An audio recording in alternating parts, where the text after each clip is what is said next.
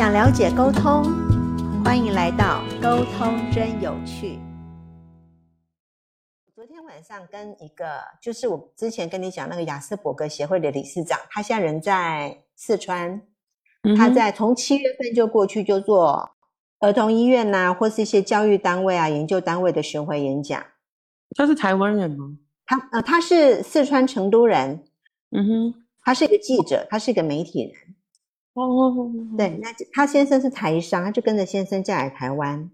他小孩出生八个月，他先生心脏病就走了，然后他也没有回四川，他就继续一个人留在台湾，带着他的小孩。嗯，然后后来发现他的小孩怎么不会没有失语症？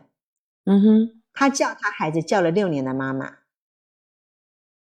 哦，因为小孩子要模仿嘛，嗯哼哼，要模仿，所以他就追着他的孩子就叫妈妈，叫妈妈，叫妈妈。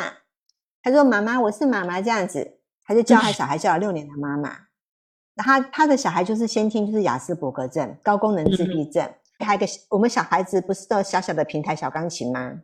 嗯哼哼，他就弹出了给爱丽丝完整版，哦，三，岁。嗯哼哼，然后他在三岁的，他很惊讶。后来第二次，因为他们住在学校旁边，他就弹了他，他就模仿了他们学校的钟声。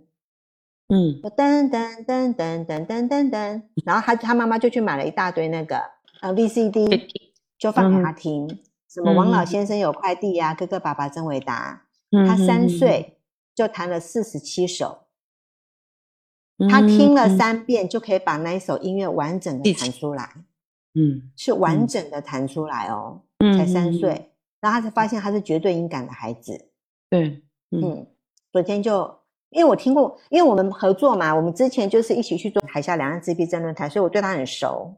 哎，嗨，然后刚好我要开这个沟通的这个节目，我就找他说：“哎、你来帮我录一场。”你当初因为很多人碰到这样子的问题，问题孩子就就绕跑嘛，很多父母或是很多会去责怪，会去责怪媳妇，嗯哼哼，怎么什么生得出这样一个问题的小孩，就是不愿意去面对嘛。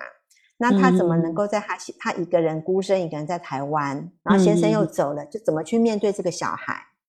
嗯哼哼，然后更惨的是他，他又被发现他罹患了那个脊髓癌，妈妈还是孩子？妈妈。哦，然后那个医生跟他说，他剩不到六个月。哎，那个时嗯候，那个小孩子好像才两岁哦，然嗯。后就要紧，就是赶快要找人去抚养他嘛，抚养他这个女儿，他都不会叫妈妈，两岁都不会讲话，完全不会讲话，而且情绪又非常的暴躁，因为因为小孩子想要表达，可是没有办法表达出来的时候，他们就会愤怒嘛，对，就会觉得你都不晓得我要什么，然后就会哭闹啊，甚至暴冲啊，然后就会让你觉得攻击呀、然后咿呀、啊、这样子尖叫啊。嗯，他说尖叫到两条街外的人都听得到，反正是那个神职人员呐、要抚养他的小孩，可是要到台北去住两个月适应嗯适应。他说我就嗯剩六个月了，他去住两个月，我就看不到我的小孩，然后他就就就把他留在身边。结果他有个目标是要陪着他的小孩幼稚园毕业。嗯看哦，医生原本宣布他只剩六个月，嗯他只是一个意图，要陪着他的孩子到六个，要到幼稚园毕业。就他的嗯小孩子被三十三间幼稚园退学，真的是不容易。对，然后后来 就是整个过程就是被退学、退学、退学，退了三十三间。然后到了小嗯，学之后，他就一个想法是，我要陪着我的孩子到小学毕业。哇哦，然后现在他女儿二十三岁，哇明到大学大四。哇！他已经全球巡回演讲一千三百八十六场。嗯，嗯，很强，他为母则强。真的真的，我每次听到他讲这一段，我都超感动的。嗯，然后嗯我就请他当但后面比较悲伤的这一段还没讲啊。然后第二段是他成立协会嘛，他就是嗯把他自没有人天生就会当妈妈，也没有人天生就会对这个东西有研究，所以他学了，他学找了很多资料，他一直不断的在进修。好，教育相关学系不断的在进修，然后结合很多国内外的这些专家学者来探讨雅斯伯格这个问题，他就成立协会，就担任理事长。然后就会有很多人要抱团取暖来向他靠拢。嗯哼哼，然后他再把，就说怎么样去赏识自己的孩子，把他发掘为天才儿童，然后再去教育到这些妈妈如何去面对这些孩子，怎么样去跟他沟通，怎么样去发现他们的天赋，然后接着他就成立了一个梦想起飞儿童乐团，就海内外的巡回，因为他都要两岸办那个自闭症论坛嘛，就把这些孩子也带到其他。有配合演讲的地方去表演，就让他们去增加他们的自信，给他们找到舞台。所以里面就有钢琴王、钢琴公主啊、古筝王子啊、萨克斯风王子啊，还有朗诵小王子，就很多很多的孩子。嗯嗯嗯，对，就发现他们的天赋。然后第三点，我要叫他提的就是，那因为很多家长不了解这个问题，这样子自闭症的孩子，他们他们的社交能力跟我们认知的一般小孩不一样，他没有办法去控制他的音量，跟他他想要跟小朋友交朋友，可是可能会拉的拉扯的很大力，或者推的很大力，就被认为是霸凌嘛。嗯哼，有就是会被误认为有攻击性的行为。我就说，那你怎么样去让这些不了解的家长跟老师去了解，怎么样去面对这样的孩子，跟怎么样去对待？他才会接着办全台湾，配合教育部做全台湾的友善校园的巡回讲座。嗯嗯嗯嗯，对，所以才会讲到一千三百多场，就是全台湾的每个中小学这样子。礼拜三下午不是要办那个教师研习吗？对，还有对一些爱心妈妈去宣导一个友善校园的一个这个理念。嗯嗯，对啊。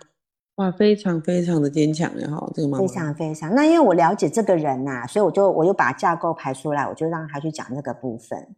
那再来就是说，哎，其实呃，我跟他配合这么久，就是我们这样子的妈妈会去赏识她的孩子的闪闪光点。嗯嗯。哦，她她的女儿非常非常的标准，就是。东西哈，东西跟要排的很整齐，要一尘不染，而且物跟物之间要有间距。